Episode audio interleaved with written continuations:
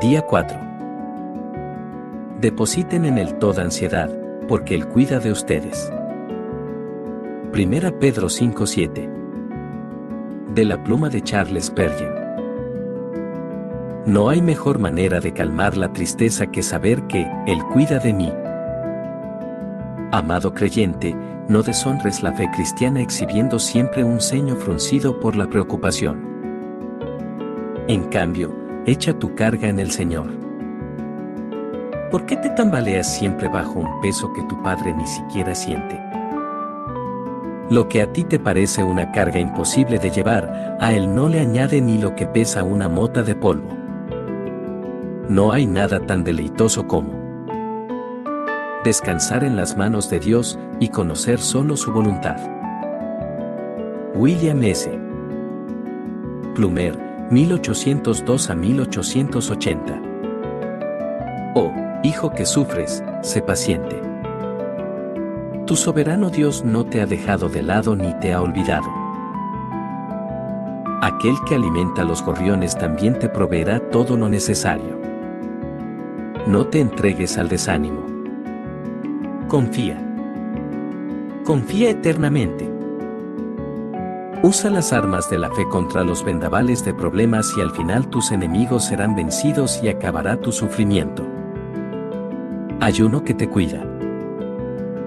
Sus ojos están fijos en ti, su corazón se conduele por tu sufrimiento y su mano omnipotente no dejará de brindarte ayuda. Incluso la más oscura nube de tormenta se derramará en lluvias de misericordia y la más oscura noche dará paso al sol de la mañana.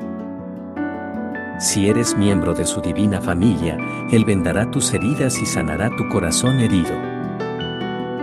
Nunca pongas en duda la gracia de Dios por causa de los problemas que hay en tu vida, sino cree que Él te ama muchísimo, tanto en momentos de dificultad como en los momentos felices. Qué tranquila y pacífica sería tu vida si tan solo le dejaras al Dios de la providencia la tarea de proveedor. Con tan solo un puñado de harina en la tinaja y un poco de aceite en el jarro, Primera Reyes 17:12, Elías sobrevivió la hambruna y tú harás lo mismo.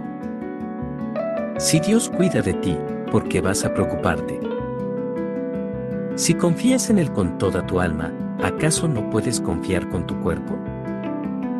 Él jamás se ha negado a llevar tus cargas, ni tampoco ha desmayado bajo su peso. Vamos, hermano amado. Basta ya de inquietarse y preocuparse, deja todas tus preocupaciones en las manos de tu Dios, que está lleno de gracia. El temor y la preocupación son pecados, no obstante, por lo general los consideramos sencillamente inevitables y entonces los toleramos en nuestra vida. Pablo dijo, todo lo que no proviene de fe, es pecado, Romanos 14:23. Sin embargo, por la palabra descubrimos que la fe puede coexistir con algo de duda. Si no piensa en el hombre que trajo a su hijo a Jesús para que fuera sanado diciendo, sí creo. Ayúdame en mi poca fe. Marcos 9:24.